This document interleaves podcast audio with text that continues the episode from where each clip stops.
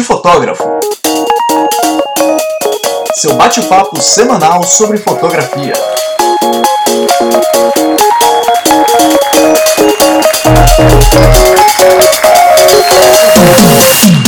Olá, papudo! Sejam bem-vindos a mais um episódio do Papo de Fotógrafo. Eu sou Rafael Petroco. E eu sou a Ana Cariani. E hoje vamos falar de Bora versatilidade, lá. atender mais áreas ah, é da fotografia bom, né? e também desenvolver a nossa parte de pós-produção que pode ajudar muito a gente não ficar aí sem trabalho durante o ano. Mas antes disso, vamos para os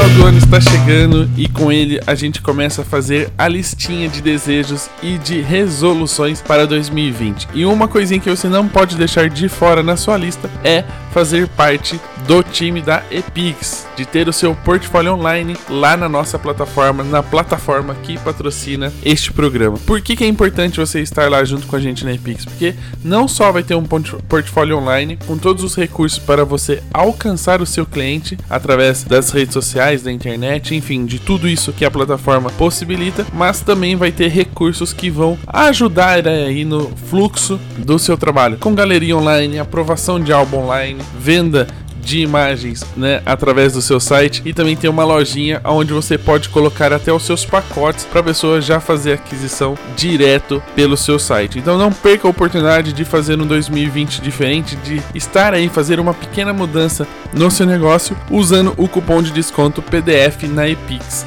você vai ganhar 30% de desconto. Começa o ano de uma forma diferente e ainda economiza. Olha que bacana. Isso é bom presságio, né? Começar o ano economizando é um bom sinal. Então aproveite essa oportunidade, não esqueça de usar o cupom PDF na Epix. E já que o ano está acabando, tem um recadinho super importante sobre este detalhe, né, Ana? Sim, é bom lembrar que se você quiser que seus pedidos cheguem antes do Natal, você tem que fazer os seus pedidos essa semana, porque a galera lá vai entrar de férias e aí não vai chegar mais. E lembrando que, e não são só álbuns, né? Você pode pedir aí itens de decoração, inclusive decoração para o Natal, foto presentes, qualquer produto vai chegar antes do Natal se você fizer pedido essa semana. Então corre lá. E já que o ano de 2020 está chegando, queremos que você participe na mudança do papo de fotógrafo. Ah, mas vai mudar tudo. Não, não, não. Calma, calma. Uma coisa de cada vez, gente. Na verdade, quer fazer coisas diferentes, trazer um conteúdo de uma forma diferente ou até mesmo convidados que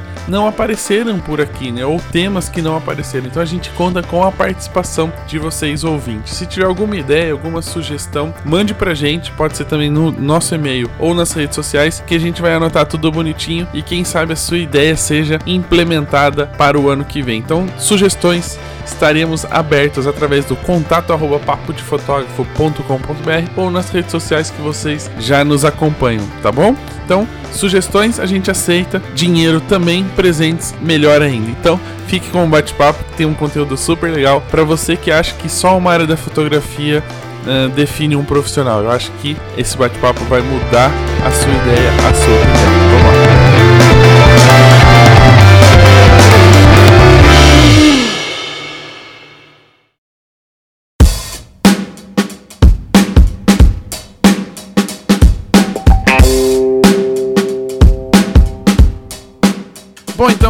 Começar o bate-papo de hoje com um convidado que já faz um tempo que a gente fala que vai convidar, mas só agora as agendas bateram e deu certo pra gente gravar, porque o tema é super bacana também. Então, Rodrigo, seja bem-vindo ao Papo de Fotógrafo. Aproveita o embalo aí, já deslancha de contar um pouquinho a sua história, falando como é que a fotografia entrou na sua vida. Fala galera, bom, uma honra estar tá aqui, obrigado mesmo. Faz um tempo que, que a gente está marcando mesmo de fazer isso, e aí ficou só um projeto no papel, e agora finalmente a gente está fazendo isso junto. Cara, assim, é, comecei na fotografia de uma maneira talvez não, não muito tradicional, porque eu vim do design primeiro, né? Então comecei a trabalhar como designer gráfico, e aí depois disso, a partir do, do, dos recursos e das, das ferramentas, eu conheci a fotografia. Né? Então, usando Photoshop, por exemplo, dentro dos, dos menus encontrava lá, por exemplo, a palavra exposição. E aí, querendo entender melhor o Photoshop, fui atrás do que era informação exposição e fui entender o que era exposição na fotografia. E aí fui me apaixonando cada vez mais. Comecei no primeiro momento a trabalhar com, com fotografia analógica dentro de uma produtora que eu trabalhava em São Paulo, que é a Gorilla Filmes, também conhecida como 5.6 Filmes. E aí depois disso me apaixonei, enfim, entrei nessa de vez, assim. É, então o Photoshop é muito presente no meu processo, é muito presente na minha vida. É uma ferramenta que eu sou extremamente apaixonado e adoro isso. E, mas uso outras ferramentas também, como Illustrator, enfim, Design, Premiere, enfim. É, hoje trabalho especialmente com foto publicitária. Tenho voltado, a gente vai falar um pouco disso, né? Tô voltando um pouco pro mercado da moda e fotografia de casamento. É, depois a gente vai falar um pouco dessa diversidade que pra gente discutir se isso é saudável ou não, mas hoje eu tô dessa forma dentro do mundo da fotografia. Legal, isso, na verdade começou com publicidade porque já era uma área que você estava atuando no Photoshop, era uma área que você tinha mais contato. Foi fácil você entrar nesse mercado? Na verdade, é, exatamente. Na verdade, nada fácil. Que, que aconteceu? Eu comecei a trabalhar com um processo de retoque para algumas empresas, e aí o material que eu recebia nunca era da maneira como eu gostaria. Então, sempre recebia o um material é, que, na minha opinião, estava pior do que ele poderia ser. É, talvez por, é, por um desleixo de, de, de, um fotógrafo ou por uma produção não tão bem executada, enfim. E aí comecei a me oferecer, já que eu conhecia um pouco de fotografia, já comecei a me oferecer para também produzir uh, a imagem. E aí nesse meio tempo, com os clientes que eu já tinha de design gráfico, né, ou como retocador, eu consegui em alguns casos entrar nesse mercado. É, não foi, não, não posso dizer que foi difícil porque eu já tinha essa porta razoavelmente aberta, né? Mas hoje, por exemplo, eu tenho muito mais dificuldade em, em, abrir um cliente do que antes eu já tinha com o design gráfico, né? Acontece que geralmente os caras vão atrás de retocadores é, por desespero. Isso é, isso é fato. É o famoso, será dá para fazer um milagre? É. Eu lembro que eu recebi um material uma vez que eram 11 fotos e isso para uma campanha é, mundial, assim, de uma empresa aqui do Brasil. E as 11 fotos não tinha foco. E aí os caras entraram em contato comigo desesperado para tentar resolver o que dava para fazer e tal. É, e aí o que eu disse foi, tem que produzir de novo, não tem, não tem jeito. É, inclusive era com uma personalidade e tal. E a gente teve que resolver isso na pós-produção porque não tinha verba para repetir toda a produção. Talvez a empresa não tivesse com cara para chegar para a celebridade e falar precisamos fotografar de novo. Enfim, aí nesse meio tempo eu consegui conquistar alguns clientes nesse nesse quesito aí de fazer a produção também. E aí deslanchou, e aí consegui me, me, me sustentar dessa forma. É, você começou no, normalmente as pessoas falam assim: "Ah, eu comecei a fotografar e precisei aprender o Photoshop, né? Precisei desenvolver essa parte de pós-produção para porque não tinha verba para terceirizar e, e, etc e tal". Uh, você acabou fazendo o papel inverso. Você era o retocador e teve que fazer a fotografia. De uma certa forma, fazer essa, essa inversão assim, é, te ajudou ou te atrapalhou na hora de aprender a fotografia? Ou seja, você já veio com algumas manias que talvez por não ser não, se não fosse retocador, não teria. É, eu acho que não, Rafa. Assim, eu já parei para pensar nisso várias vezes, cara. É, eu acho que é justamente o inverso. No momento que, que eu já conhecia algumas coisas da pós-produção, o processo de produção para mim ficou muito mais fácil, porque hoje, isso acontece até hoje, eu trabalho pensando na pós. Então, é, se uma luz não tá boa, eu não vou pensar que depois eu posso resolver esse processo lá na pós.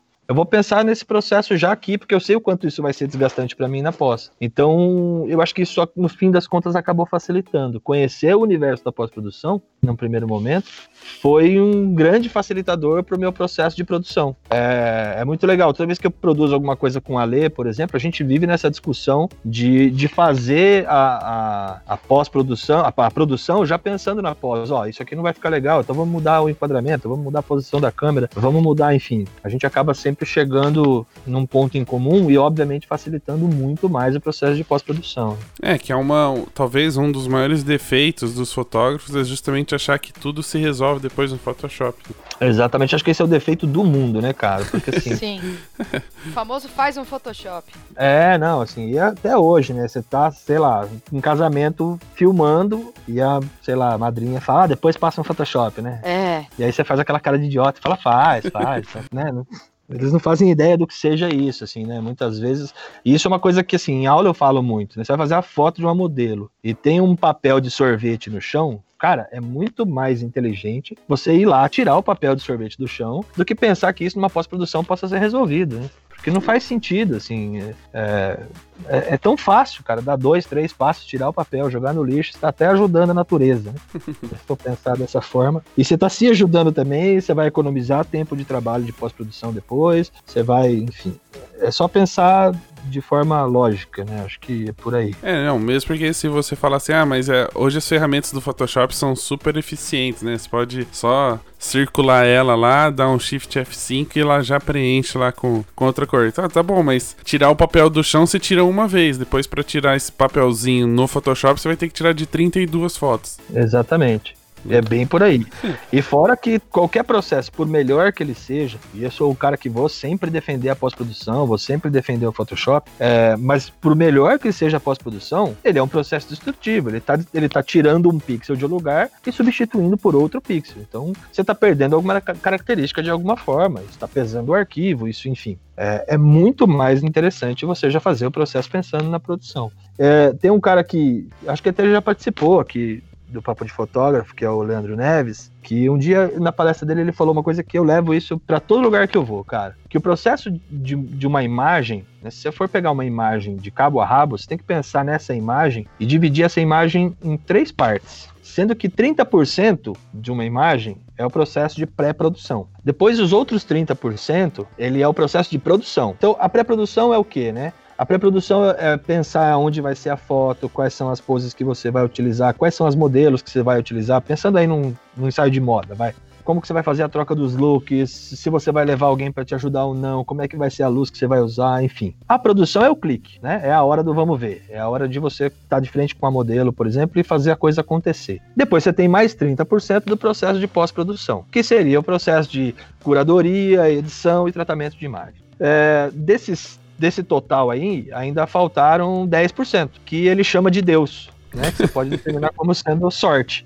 Porque se você pensou que vai ser um dia de sol, você precisa ter a sorte de que realmente esteja sol. Se você pensou que você vai levar um assistente, você precisa ter a sorte de que esse cara não acorde doente, não bata o carro, enfim. Então você precisa desses 10% de sorte. Mas se a gente divide uma imagem nesses quatro quesitos aí, sendo 30% de pré, 30% de produção, 30% de pós e 10% que a gente chama de Deus, você tem muito mais controle do seu processo. Né? E aí, o tirar o papelzinho da frente da modelo é o processo de clique, é o processo de produção. Então ele precisa ser executado com a mesma importância da pré, com a mesma importância da pós, e isso a gente deve levar para tudo. Fotografia de casamento, fotografia de moda, fotografia publicitária, enfim. É, mesmo porque a gente pensa aí na, nos riscos, né? De repente você faz uma foto mais ou menos e não não tem conhecimento suficiente para poder executar da forma como você gostaria na pós-produção, né? Exatamente. Exatamente. Eu tô com um trabalho aqui que, inclusive, toda a culpa do atraso do trabalho tá sendo só minha. Porque no dia que a gente foi fazer a foto, a minha pré-produção foi mal executada. Porque eu cheguei no estúdio, que eu fotografo há bastante tempo já, e o rolo de papel branco tinha acabado. Então, em todas as fotos, eu tinha, num primeiro momento, um rolo sujo e aparecia o final do rolo Nossa. em cima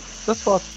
Então eu tô com, sei lá, 300 fotos que eu tô tendo que tratar, pensando que eu tenho que retirar o resto do rolo e fazer a limpeza do fundo. Caraca. Se eu tivesse com o fundo limpo, eu não teria esse trabalho. Que percebe? Tô tendo que pagar aquele, aquela velha história que as nossas avós diziam, né? A cabeça não pensa, o corpo padece. Sim. Agora eu tenho que fazer, não tem como repetir o processo, não tem, tem que sentar e editar né? E aí são oito modelos, cada modelo mais ou menos 10 fotos. 80 fotos. Então. um processo tá rapidinho. Fácil. É. Não, e é um tempo que você perde depois que ali você resolvia sei lá, você começava um pouco mais tarde, ia atrás do rolo, comprava, era, sei lá, você ia demorar, vai atrasando muito lá, duas horas, são 10 horas a menos de trabalho na pós. É, e assim, o problema é que assim, a gente tá no interior de São Paulo, né? Então, tipo, não, não existe rolo aqui. Talvez de um colega, mas era domingo. Então, é. as duas ou parava a produção e não teria esse problema, ou mantinha o processo acontecendo e ficava bem é, com o cliente, era um sabe? pouquinho mais difícil, é. É. Então, mas é, mas é isso. É só ter pré-produzido melhor. Né? O meu problema foi ser displicente com a pré-produção. E aí, obviamente, eu vou pagar por isso. Não tem jeito. Infelizmente, o cliente não paga por isso, né? É, então. Não tem como. ah, você não tinha rolo, então eu vou te dar uma grana a mais, né? Não vai fazer isso. Hum. E assim, é muito legal porque assim, eu ouço, eu ouço muita gente falando só das coisas boas, né? Tipo, ah, não, porque eu fiz isso, porque eu fiz aquilo, porque eu me dei bem aqui. Vamos falar de perrengue também, né? Porque todo mundo passa. Falar que nunca, nunca pegou um casamento que alagou, né? Que a pista de dança inteira alagou. Não é verdade. A gente já sabe que a gente já passou vários perrengues, que noiva que atrasa e que padrinho que, né, noivo que fica bêbado antes da hora, aquelas coisas são normais. Então dá pra gente falar disso também. é, isso aí eu até gosto de brincar, que o pessoal fala assim: ah, mas o mercado de fotografia tá saturado, hoje todo mundo quer ser fotógrafo. Eu falo, tá vendo? Vocês só ficam querendo falar de viajou pra não sei aonde pra fotografar não sei quem, ganhou não é. sei o é. que de, de que marca. Começa a falar os perrengues pra você ver se a galera vai querer entrar no mundo da fotografia. Exatamente, é bem por aí mesmo. Quando é que a fotografia de casamento entrou na sua vida, então, né? Porque já que você estava na área de moda, como de repente, assim, você tá lá no, no meio do, da igreja fotografando também o casamento? Então, cara, no, me, no ano de 2016, eu tinha três clientes grandes que meio que me davam um sustento bem legal com a fotografia de publicidade. E esses três clientes trocaram, assim, em tempos diferentes, mas em momentos muito próximos, trocaram seus gerentes de marketing. E aí, quando quem já trabalhou com publicidade sabe disso. Quando você trabalha diretamente com a empresa, que era uma coisa que eu, que eu sempre fiz, é, mudou o gerente de marketing, todo o seu processo de venda tem que ser feito do zero. Você tem que convencer aquele cara que você é bom. Porque geralmente quando o gerente de marketing novo entra, ele entra às vezes com um time pronto, né? É, e entra já com aqueles fornecedores que ele trabalhava na outra empresa, né? Ele quer trazer Exatamente. É. E aí foi, um, foi uma época do mercado que tinha acabado de sair de crise, o mercado ainda não estava estabelecido e tal, e foi, foi uma troca sequencial. E nesse meio tempo eu atendi o mercado publicitário e já atendi um mercado de moda, fazendo um trabalho especificamente com boutiques e lojas de marcas exclusivas na minha região, aqui Piracicaba, Campinas, eu fazia alguma coisa em Limeira e atendia um, um cliente em Ribeirão Preto. E qual que era o meu trabalho? Eu trazia para a loja uma produção completa, justamente vindo do mercado publicitário, né? então trazia uma produção completa com uma assistente pra, de fotografia, com uma produtora de moda, uh, eu fotografando, bom, isso. E aí eu fazia a foto para cliente, a produtora de moda fazia os looks, a gente contratava modelo, beleza. E aí eu atendia vários clientes e era super feliz com esse mundo de Poliana. Até que apareceu uma coisa chamada blogueira. E cara, não tenho nada contra a blogueira, mas se você comparar aquilo que eu atendia, né, aquilo que eu produzia, é, a blogueira ela fazia tudo isso dentro do celular dela, fazia isso sozinha, porque ela já era produtora de moda e já era fotógrafa ao mesmo tempo. Não estamos discutindo e qualidade. Rica. É, rica ainda trazia o cliente ainda. Porque ela trazia todos os seguidores dela para dentro daquela loja. Cara, a desvantagem era gigantesca. Não tinha como atender esse mercado, não tinha como competir com a blogueira. É, hoje eu entendo que foi por uma incompetência minha, né? Entendendo que competência é aquele que não consegue atender aquela demanda. E eu me vi, então, com a troca das três empresas que eu atendia, dos gerentes de marketing, e com o mercado da blogueira fortalecidaço, assim, crescendo, e eu cada vez com menos cliente. Nesse meio tempo, conheci algumas pessoas que são consideradas talvez as pessoas doidas aí do mercado. E a gente montou o coletivo 5mm. E aí no coletivo 5mm foi que eu conheci o mercado de fotografia de casamento. E aí a partir daí então a gente começou, eu comecei a fotografar casamento, comecei a levar um pouco desse conceito da publicidade e da moda para dentro da fotografia de casamento. E graças a Deus comecei a me destacar, porque era uma fotografia que as pessoas não faziam, né? Então, as poses que eu utilizava, o cuidado com, com um vestido que era diferente do que um fotógrafo de casamento tinha, né? Que ele deixava muitas vezes isso na mão do cerimonialista, enfim. E aí comecei a me destacar nisso aqui na região, as noivas começaram a ver meu trabalho e começaram a querer o meu trabalho por conta disso. E aí foi então que eu entrei no mercado de casamento. É nesse, nesse, nesse, percurso, assim, né? Uh, óbvio que ter esse contato, ter esse, esse, encontro dos amigos aí nesse coletivo, né? Que é, é um grupo de fotógrafos, te ajudou bastante, te, te, inseriu dentro do mercado. Mas você já foi inserido, por exemplo, como segundo fotógrafo, então foi aproveitando essas oportunidades para ir fazendo network e depois tomou a decisão de seguir, talvez, aí uma carreira solo nesse mercado? Ou já dentro desse coletivo você já tinha a intenção de ter o próprio a própria marca para essa área e a galera meio que compreendeu e, e te ajudou nisso? Então, no coletivo, cara, no 5mm, a gente não tinha muito essa, assim. A gente tinha os projetos pessoais e tinha o coletivo ao mesmo tempo. A gente tinha intenção de um dia juntar tudo, mas isso nunca foi, nunca foi unânime, né? Então nunca realmente aconteceu. É, na época, eu imagino assim, né? Um cara que é fotógrafo, fotógrafo de publicidade, um cara que é fotógrafo de moda, ele tem uma condição de imagem, né? Condição imagética de uma, de uma fotografia extremamente limpa, né? Extremamente clássica, extremamente sem ruído e tal. Eu acho que até então o meu ISO mais alto tinha sido tipo 400. Chorando ainda, né? Do tipo, ah, É, o que eu tô fazendo? Cara, assim, numa situação lazarenta, assim, né? Aí, cara, eu conheci o Fábio Rebouças. E esse cara transformou minha vida, que inclusive já teve aqui também, né? E esse cara transformou minha vida, porque a primeira vez que eu olhei pra uma foto dele e vi que o cara tava usando, tipo, sei lá, velho, 5 mil de ISO. Eu falei, o que que esse doente tá fazendo, velho? Só que eu olhava pra foto e aquilo me agradava muito. E eu olhava pro processo técnico, comparando as configurações que ele utilizava na câmera, e falava, cara, esse cara é doente, tá tudo errado. Como é que o cara tá usando um ISO desse, desse tanto? E aí eu, eu passei por um período, né, dentro do meu da minha biografia aí, vamos dizer, tô me achando aqui. Mas dentro, dentro desse, da minha biografia, eu entrei num período de sujar minha foto. Então eu comecei a, a trabalhar um processo muito mais sujo da fotografia. E isso respondendo a sua pergunta, fez com que no final das contas eu começasse a, a, a, ter um cliente ali, um cliente aqui, e os caras começassem a me procurar, justamente por aquilo que eu postava no meu Instagram. E aí, ah, eu tinha os meus casamentos, o Fábio tinha o dele, aí eu fazia frila pro Fábio, o Fábio fazia frila para mim, fazia frila pro Mauro, o Mauro fazia para mim, a gente ia fazendo dessa forma. Então a gente acabava não se cobrando um do outro. Acho que foram dois casamentos que foram fechados pela 5mm mesmo, né? Pelo coletivo completo, assim. O cliente chegou e falou: quero a 5mm no meu casamento. Quero essa quadrilha aí, né? Quero essa quadrilha. É. Cinco pessoas é uma quadrilha já.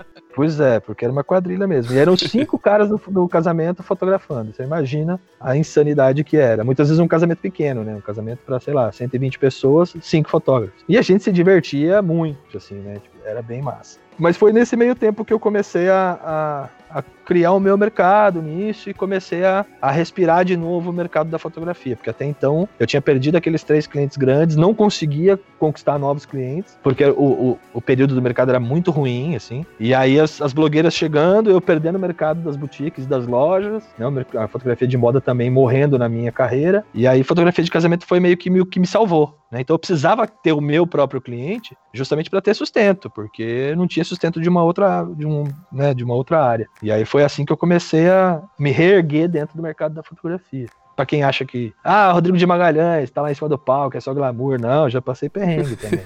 é só alegria, não. E falando um pouquinho dessa desconstrução, da mesma forma que você começou como retocador, né, e já foi desconstruindo a fotografia de moda, justamente já pensando nesse processo, a fotografia de casamento te desconstruiu da mesma forma, uh, por você ter essa questão da fotografia de moda muito presente, né, a característica de ISO baixo, muita nitidez. Você entrou no casamento, na fotografia de casamento e teve que brigar consigo mesmo para se desfazer desses vícios? Rafa, foi um dos períodos mais difíceis para mim, cara, porque eu não me reconhecia mais as minhas fotos. Na verdade, foi uma desconstrução da minha identidade, assim, como fotógrafo, né? É, olhar para minha foto e ver que aquilo não era nada do que eu tinha aprendido foi tipo, cara, o que, que eu tô fazendo, tá ligado? Mas ao mesmo tempo eu gostava daquilo e as pessoas gostavam daquilo. Então eu tinha eu tinha meu Instagram com uma movimentação muito grande, porque é, as pessoas começaram a ver uma outra, uma outra foto, né? E, só pra você ter uma ideia, cara, eu acho que até então eu nunca, hoje, assim, muitas poucas vezes tinha fotografado sem estar tá plugado, né? Sem estar tá ligado a um computador. Eu fotografava sempre plugado. Característica, de um fotógrafo de, de publicidade, de um fotógrafo de moda. Tirar uma câmera do computador, sair fotografando aleatoriamente, né? Assim, tipo, de, é, desgovernadamente. E ainda por cima, ter que se policiar para não olhar no visor, para corrigir, para ver se a exposição estava realmente de acordo com. Cara, para mim isso foi, tipo, o que, que eu tô fazendo, tá ligado? Foi, enfim, uma, uma puta desconstrução, assim. E mas aí eu fui entendendo esse processo, e aí eu costumo dizer que eu fui ao extremo e depois eu voltei um pouco para um, um lugar mais meio termo, assim, para uma coisa mais, mais morna. É, se, eu gosto de deixar o meu Instagram, ele tá desde o começo, assim. Então, você tem fotos que hoje, se eu olho para aquela foto, eu, eu excluiria, entendeu? Eu, eu, Quem não, né? Mas, Quem não olha? É, mas eu deixo lá, eu deixo lá porque aquilo faz parte de uma construção, faz parte de uma história. Então, ver as fotos que eu fazia antigamente e olhar para as fotos que eu faço hoje, eu costumo, eu, é, eu consigo perceber que eu fui até um, até um fundo do poço e voltei, sabe? Assim, eu fui até um lugar e voltei para algo que hoje eu considero um pouco mais aceitável dos dois lados. Assim, eu tenho a loucura da, da foto de casamento sendo aquela foto mais doidona, que foi, né, quem me ensinou isso foi o meu grande mestre aí, o Fábio Rebouças, mas ao mesmo tempo hoje eu tenho uma fotografia que também é aceita dentro do mercado de publicidade, por exemplo, né, então, mas foi uma, uma desconstrução. E cara, isso é muito louco, porque algumas pessoas também não imaginam isso, mas foi um período de crise existencial como fotógrafo, assim, Tipo, cara, eu não sei mais fotografar, sabe? Umas coisas assim. Eu não sei mais o que eu tô fazendo, isso não é, isso não sou eu. Mas é, as coisas uma hora entram no eixo de novo. Então, se você é fotógrafo e tá se sentindo em crise existencial, bem-vindo ao mundo dos artistas a isso. Vai acontecer de tempos em tempos. É, eu só tô imaginando que quase todos os ouvintes estão com a mão levantada nesse momento. É. Quem aí tá com uma crise existencial ou crise criativa? Levanta nunca, a mão. Né? Tá todo mundo. e, cara, posso dizer, hoje eu dou muito valor para as minhas crises, assim, mas muito mesmo. Porque é no período de crise que a gente cresce. É no período de crise que vem uma puta ideia, sabe?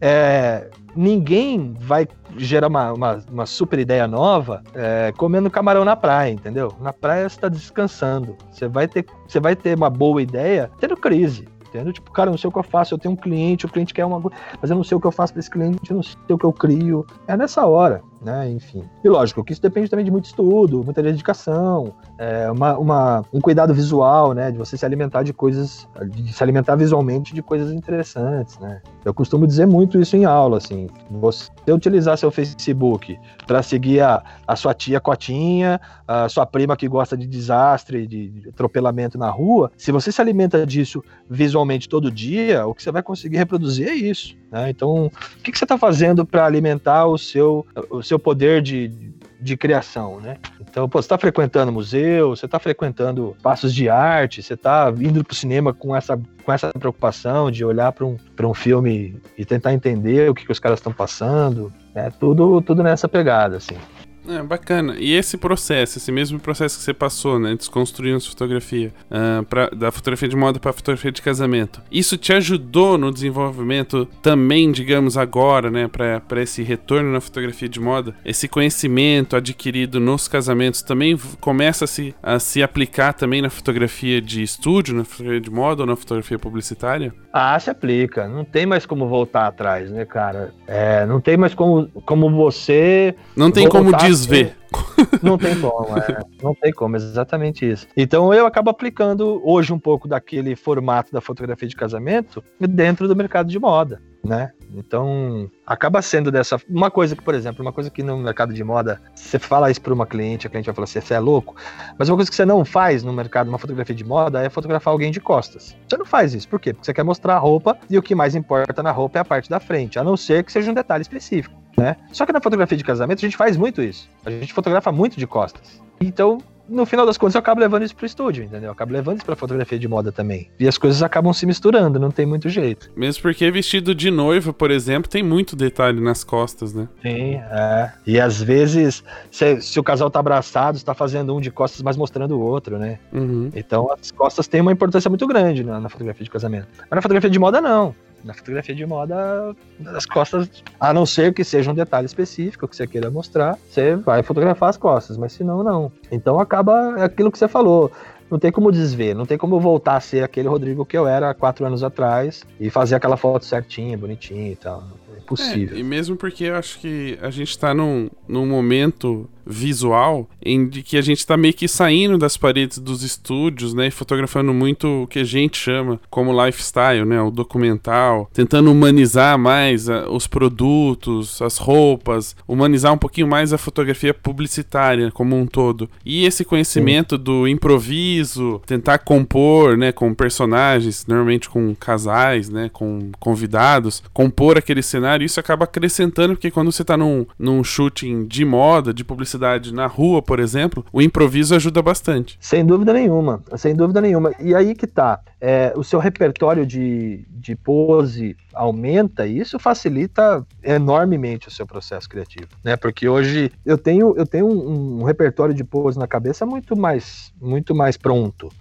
A minha, a minha interação com a modelo mudou, porque atender noiva é diferente de atender modelo. Então, isso também acabou ficando um pouco mais humanizado. O casamento te humaniza muito, né? Te traz essa coisa do contato com a noiva, do contato com o noivo, do que o casal quer. Não que você tenha que levar isso, né? Saber o que, a modelo quer, mas talvez você consiga entender melhor o que é que aquela modelo vai te trazer de bom nas poses específicas, né? Então, você consegue extrair melhor o melhor da modelo. Ficou claro isso, né? Você consegue extrair mais fácil o melhor da modelo. Acho que, sem dúvida nenhuma, isso foi um processo que só ajudou mesmo, sem dúvida nenhuma. Mesmo porque acho que na fotografia de moda, você não acaba. Se você trabalha com modelos mais profissionais, você acaba nem dirigindo ela praticamente, né? Você só aperta o botão, ela já faz uma pose, já, ela já se prepara. Aqueles videozinhos que tem, né? Que parece um É. É, mas aí que tá, talvez aquela modelo venha, e como aquela modelo às vezes não sabe do briefing, ela não sabe exatamente o que você precisa, é, fazer isso, usar uma modelo mais experiente para poder ter uma foto mais pronta, talvez seja um erro muito grande. E outra, modelo não entende de luz, né? Então a direção não é só para extrair uma pose perfeita, é para extrair uma pose perfeita dentro daquele set de luz que você criou. Então você precisa pensar nisso também. É, eu costumo dizer que fotógrafo novo, modelo experiente. Agora, um Fotógrafo, experiente. Pode fazer uma new face. E ele vai conseguir um resultado igual trabalhar com uma, com uma modelo experiente. E eu digo mais, às vezes eu consigo extrair melhor e mais fácil aquilo que eu quero de uma modelo new face ou de um modelo new face, do que uma modelo experiente que vem cheia de mania, cheia de pose pronta, cheia de, de caras e bocas que talvez não seja aquilo que o cliente precisa. Então eu preciso ficar muito atento a isso, né? Usar modelo experiente nem sempre é tão fácil assim, né? Facilita no repertório de pose, mas às vezes pode ser que o cliente não queira aquilo, né? Então precisa, precisa entender esse processo todo, completo. E esse processo da fotografia de... O que te acrescentou mais na direção de, de pessoas? A fotografia de casamento ou a fotografia de moda? Olha, cara, nunca parei para pensar nisso. Mas eu acho, Rafa, que na verdade foi uma construção concomitante, vai. Foi uma coisa que um acrescentou no outro e o outro acrescentou no um. Foi uma coisa de. É aquela coisa, né? O aprendizado não tem como voltar atrás. né? Depois que você entendeu aquilo, depois que você aprendeu aquilo, fica muito mais fácil. Eu, eu acho que é bem por aí, assim. Não consigo te eleger qual que foi mais importante pro processo, mas eu acho que os dois me trouxeram coisas bem importantes, assim. Essa coisa de humanizar mais o estúdio, né, de... Sabe uma coisa que é muito legal, cara? Isso é uma coisa que eu também falo muito em palestra. Às vezes as pessoas me veem, por exemplo, no palco e falam: Nossa, o Rodrigo de Magalhães está no palco. Só que uma coisa que é muito louca, e acho que isso serve para muita gente que às vezes vê os grandões aí da fotografia e imagina uma coisa que, que é o seguinte: dentro de um casamento, eu não sou ninguém, velho. Eu sou só um fornecedor. No palco do Ed em Brasil, ok, eu sou o Rodrigo de Magalhães, que todo o mercado de fotografia talvez já um dia já ouviu falar de mim. Agora, no casamento, eu sou só um fornecedor e o mercado de moda tem muito disso, cara, do, do fotógrafo de moda ser a estrela. E eu acho que o casamento me mostrou um pouco de, de humildade, sabe assim? De, de entender que eu sou só uma parte do processo. Que esse processo ele foi concebido a muitas mãos. Então, talvez esse seja um ponto que tira um pouco dessa ideia da modelo e do, do, do cliente e que faz a gente repensar uma série de coisas, né? Você pegar, vou falar de pessoas que são meus amigos e que eu posso falar deles com certeza absoluta. Mas você pode pegar um cara que tá no palco, como sei lá, o Mansano, e o Mansano no casamento, ele é o, ele é o fotógrafo. Ele não é o Mansano. Não é o Mansano que a gente do mercado de fotografia conhece. Assim como o Ribas, assim como sei lá, qualquer outro desses caras. E isso é uma coisa que é muito importante, porque não- é, tem uma- um lance da, do trabalho pelo trabalho, não do trabalho pelo, pelo status, né? Não dá pra gente fotografar um casamento falando, ah, mas né, quem sou eu aqui? Não, você é um fornecedor, cara. Simples assim. É uma pena que poucos profissionais entendem o, a- o posicionamento deles, né? E a hierarquia dentro de um casamento. Eles acham que eles são estrela em qualquer lugar, né? É, é uma, Pois é. coisa, uma coisa é você exigir respeito, né? Tendo aí, óbvio, que seu contrato seja cumprido, que você receba uma alimentação decente, porque já faz 10, 12 horas que você tá ali trabalhando. Isso é uma coisa. Mas bater no peito e falar que é o mais importante, que o seu trabalho é o mais importante de um casamento, aí cabe um pouquinho mais de, de humildade de entender que ah, tudo aquilo só tá acontecendo porque tem outras pessoas envolvidas. Sem dúvida nenhuma. Porque E- o fotógrafo não é a noiva, né? exatamente. Nem o noivo, né? Perfeito, Ana, perfeito, é isso aí. Não é, não são, é, os fotógrafos não são os noivos, né? E muito, muito novo se, se porta dessa forma, né? Muito noivo não, muito fotógrafo. Muito fotógrafo. é. E, eh, se, se porta dessa forma, achando que eles são mais importantes até muitas vezes que os próprios noivos. E fica difícil, né, cara? Não, não dá pra, pra agir dessa forma. Então, levando isso pra moda, acho que, acho que a fotografia de casamento me mostrou um pouco isso, sabe? É, eu nunca fui um cara de, de dar bronca em modelo, de dar chilique, coisas do tipo, assim, nunca fui esse cara. Mas eu, hoje eu consigo entender muito mais quando às vezes eu tô tentando pegar uma pose específica e não consigo isso da modelo, é, eu consigo trabalhar de uma outra forma, né? Porque a noiva me ensinou isso. Porque a noiva não é modelo. Então não adianta eu pedir uma super pose pra noiva, porque ela não é modelo. Então eu consegui conquistar hoje uma, uma new face, né, a pose de uma new face de uma forma mais interessante, acho que foi a noiva que me ensinou, entendeu? Acho que é por aí. E por experiência própria eu falo, quando você fotografa uma noiva que é modelo, é muito mais difícil. É verdade, é verdade. Porque tudo ela quer fazer a pose perfeita, tem o lado perfeito, então é mais, é mais difícil agradar ela do que agradar uma noiva que não é modelo. E aí perde o emocional, né? Você perde a pose emocional. É, fica tudo muito. Ela fica sempre de olho onde você tá, qual é o melhor ângulo dela, então ela vira, é. ela sorri, fica, fica, muito plástico, fica muito teatral, é. né?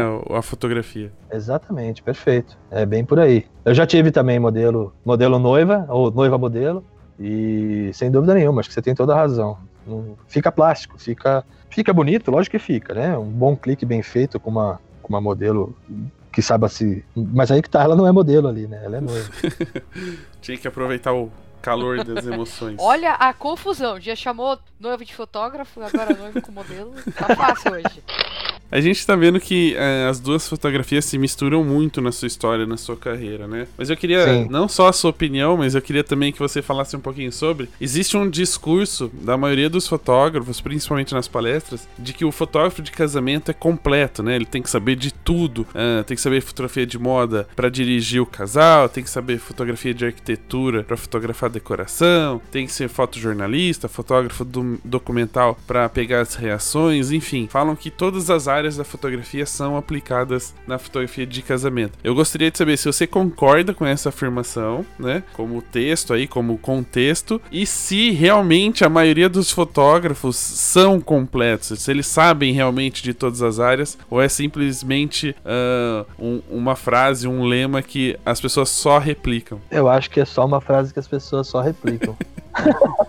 Eu acho, cara, essa historinha para mim não cola, porque é, Tá aí, tudo que a gente falou até agora foi justamente o quanto o mercado de moda me ensinou na fotografia de casamento e o quanto a fotografia de casamento me ensinou no mercado de moda ou de publicidade. Seria totalmente insano eu falar, não, eu concordo, o fotógrafo agora tem que saber de tudo. Não, não tem que saber de tudo. E ele não sabe de tudo, porque não conhece dos meandros da fotografia de moda, não conhece dos meandros da fotografia de, de publicidade, da fotografia de arquitetura ou qualquer fotografia que seja. É aquela história do pato, né, cara, que porque o pato, ele é um, é um animal que faz tudo, né? Ele nada, ele voa, ele anda, ele canta. E não faz nada direito. E não faz nada direito, né? Porque ele anda mal, ele voa, para levantar voo é um sacrifício, para cantar nem se fala, e aonde passa ainda faz uma cagada. Então, assim, eu acho que, na verdade, se a gente for ver, essa história de que sabe tudo e consegue se virar, você não consegue ser profundo em nada, né?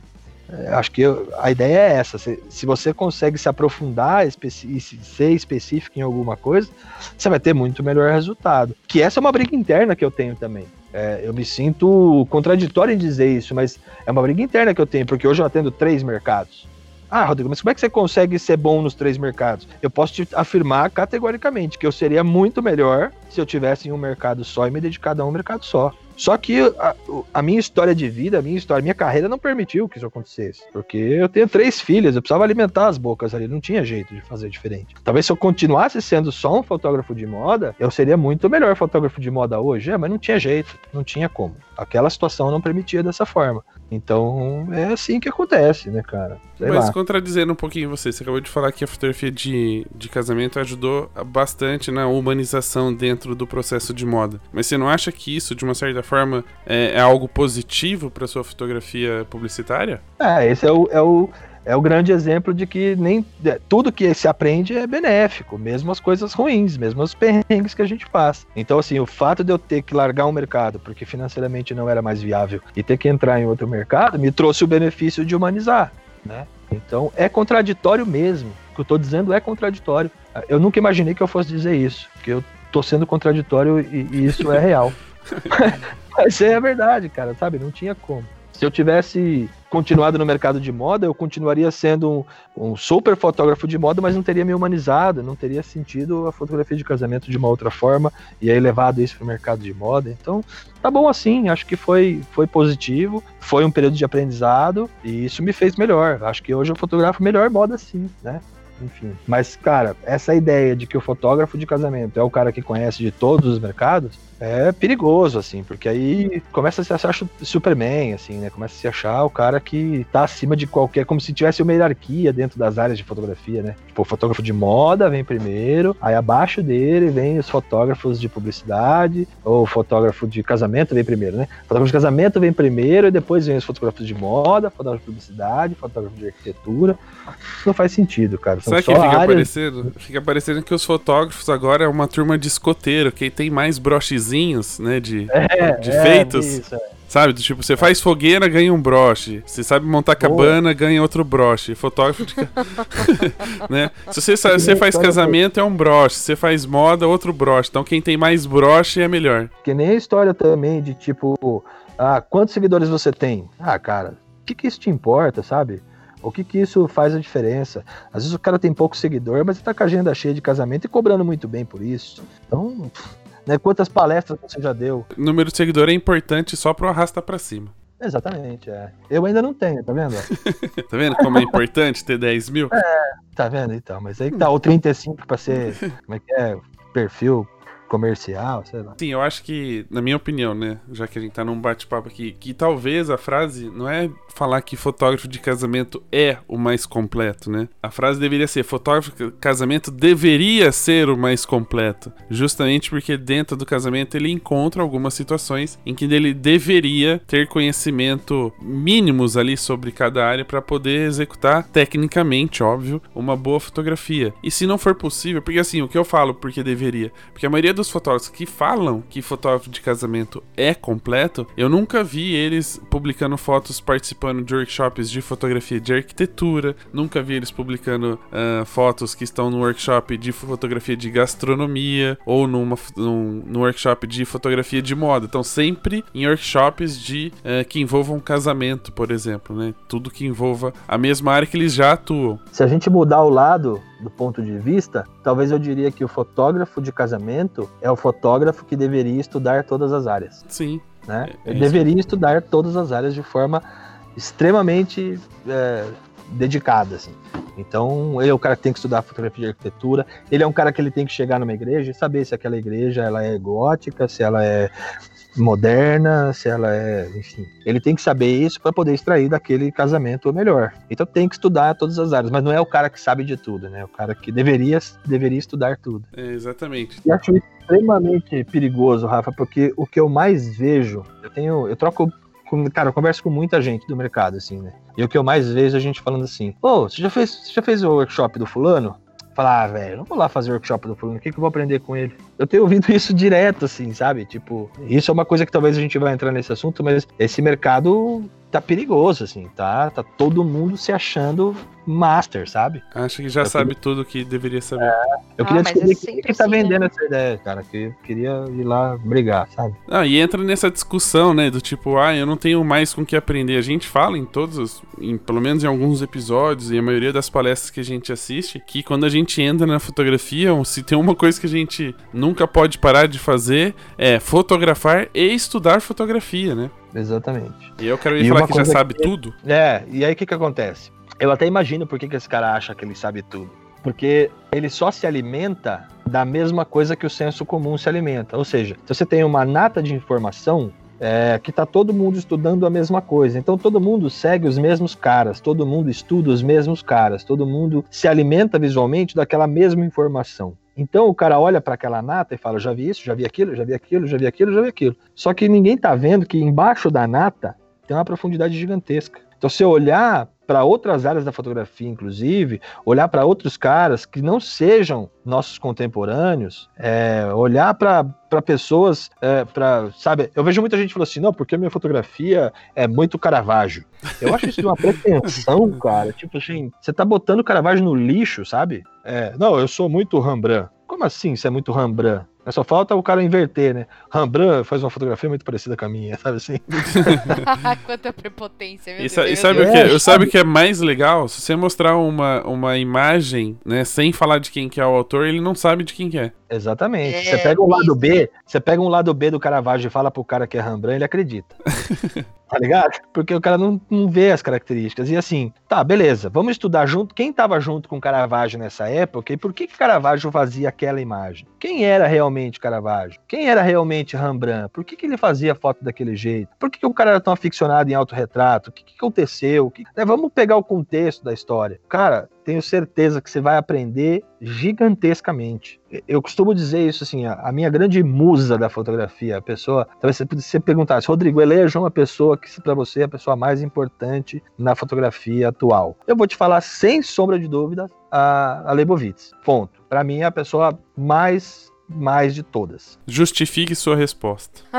Ah, não precisa, vai. É, não, não precisaria, mas tudo bem, vamos lá. Cara, se a gente pegar toda a história dessa mulher, desde os primeiros cliques dela, desde as primeiras revelações dela, até o que ela faz hoje, cara, é impressionante a grandeza dessa mulher, sabe assim? E aí, o ponto é, ah não, mas eu já vi umas fotos dela da Disney. Não, não, não, não, peraí. Vamos no contexto histórico. Vamos pegar a foto dela lá com o Lennon e a Yoko Ono. E, e qual era o contexto daquela imagem? Não foi só um ensaio. Vamos pegar todas as fotos que essa mulher já fez pro calendário da Pirelli. Vamos pegar todas as fotos que ela já fez para todas as personalidades, como todos eles, né? Leonardo DiCaprio e enfim, e essa galera nova. Então ela é uma pessoa que ao mesmo tempo estava fotografando lá nos anos 70, 60 e 70, e ao mesmo tempo fotografa hoje para o filme novo da Cinderela. Então vamos entender o contexto. Não é só olhar para uma foto e falar, ah, mas essa foto eu usaria um flash diferente. Cara, vamos entender o contexto disso, vamos entender a história disso. É, é, é muito louco como existe um monte de gente criticando foto de um monte de gente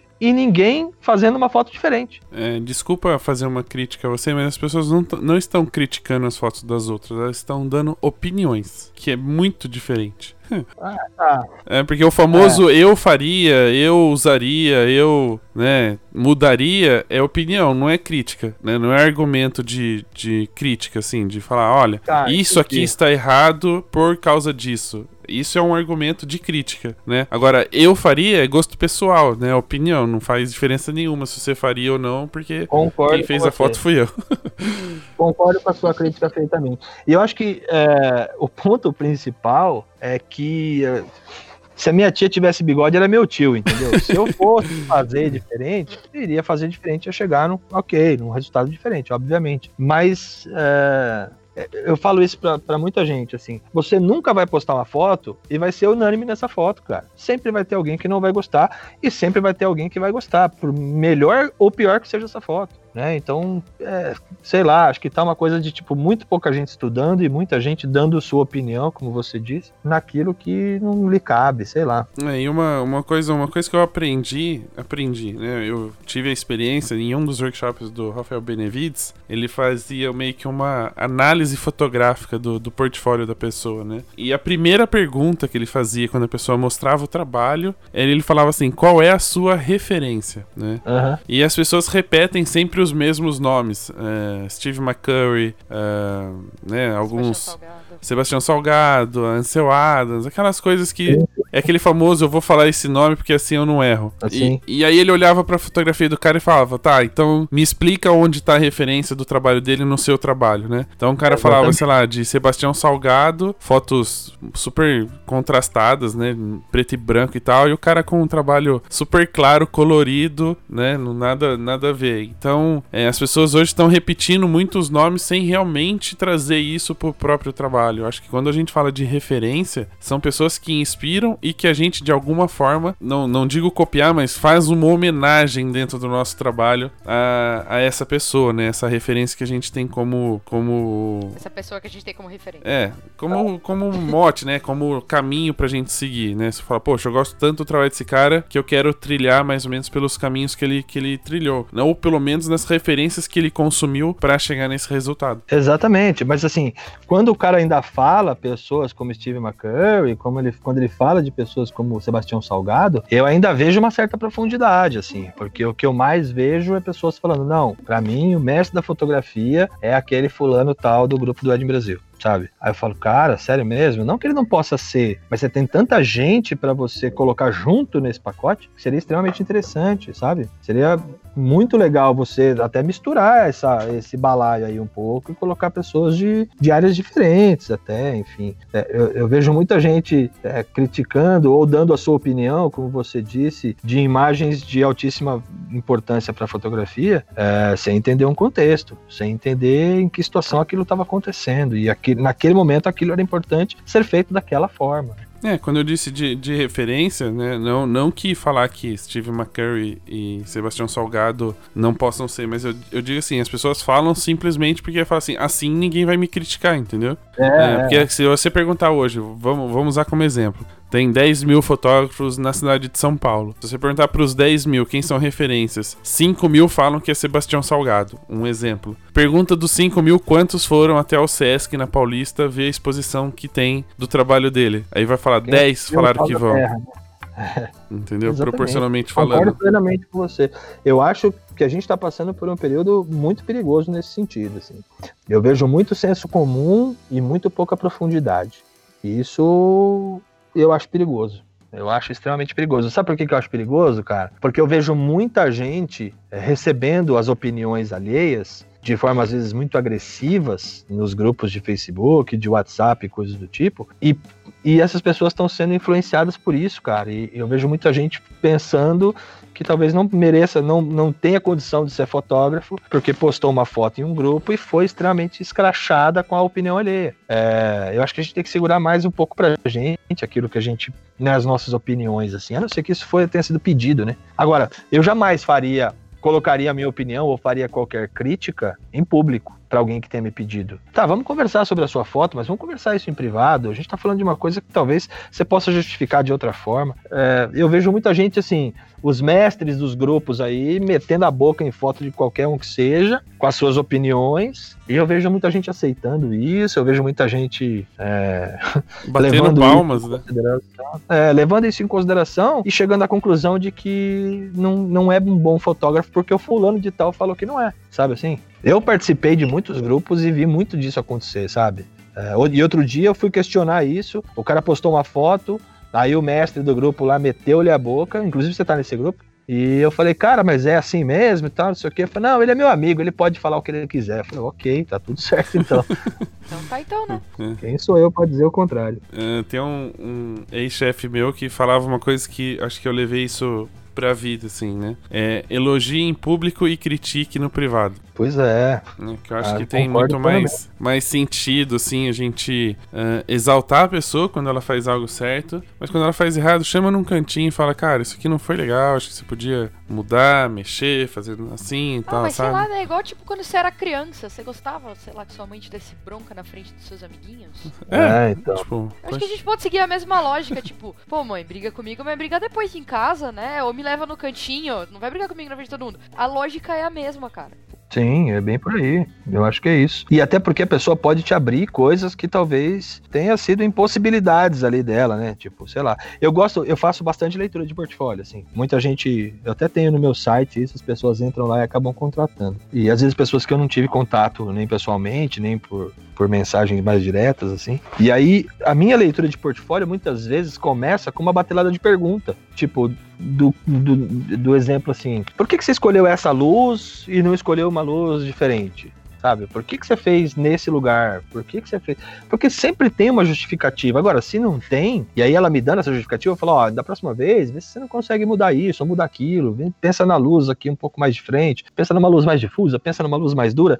Enfim, vamos, vamos discutir. Agora, isso tá errado, né? Isso tá errado. É, eu também não gosto da, da, ideia de que não existe errado na fotografia. Eu acho que existe errado na fotografia. Vou dar um exemplo. Eu queria fazer um low key, fiz um high key, cagou, você fez errado. Pode ter dado certa foto, mas foi errado. Sim, exatamente, é, exatamente. É bem por aí. Então, assim, existe errado na fotografia? Lógico que existe. Você queria A, fez B, tá errado. Ponto.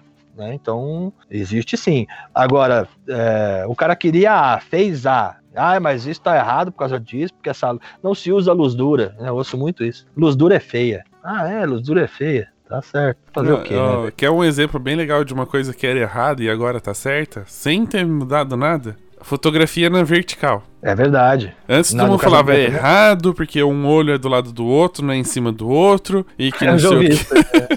né? Esse era o discurso. Aí um, um senhor Instagram inventou Stories, agora todo mundo fotografa na vertical e tá certo. É, todo mundo faz a horizontal e a vertical também, né? Pronto. Aí resolve. Polêmicas à parte, brincadeiras à parte, né? a gente sabe que esse processo de autoconhecimento e desenvolvimento da fotografia, independente da área que atue, sempre faz, eh, gera discussões, né? E, e- e é legal a gente entrar nessa, no calor dessa discussão para que as pessoas entendam de uma vez por todas que a fotografia é a somatória de muitas coisas, é do que eu quero, do que eu vejo, do que as pessoas veem, do que elas interpretam. Então, nunca se vai ter uma, uma informação, uma decisão unânime se aquilo é bom ou ruim. Vai ser sempre depender de tudo aquilo que foi envolvido. Então, eh, quem Sim. tá ouvindo esse episódio, espero que tenha entendido essa discussão e em nenhum momento aqui a gente está criticando eh, ou falando que você está errado em fazer essas coisas, mas desde que sejam decisões pessoais, né? Aquilo que fala, não, eu vou fazer isso, eu decidi fazer isso, tá valendo.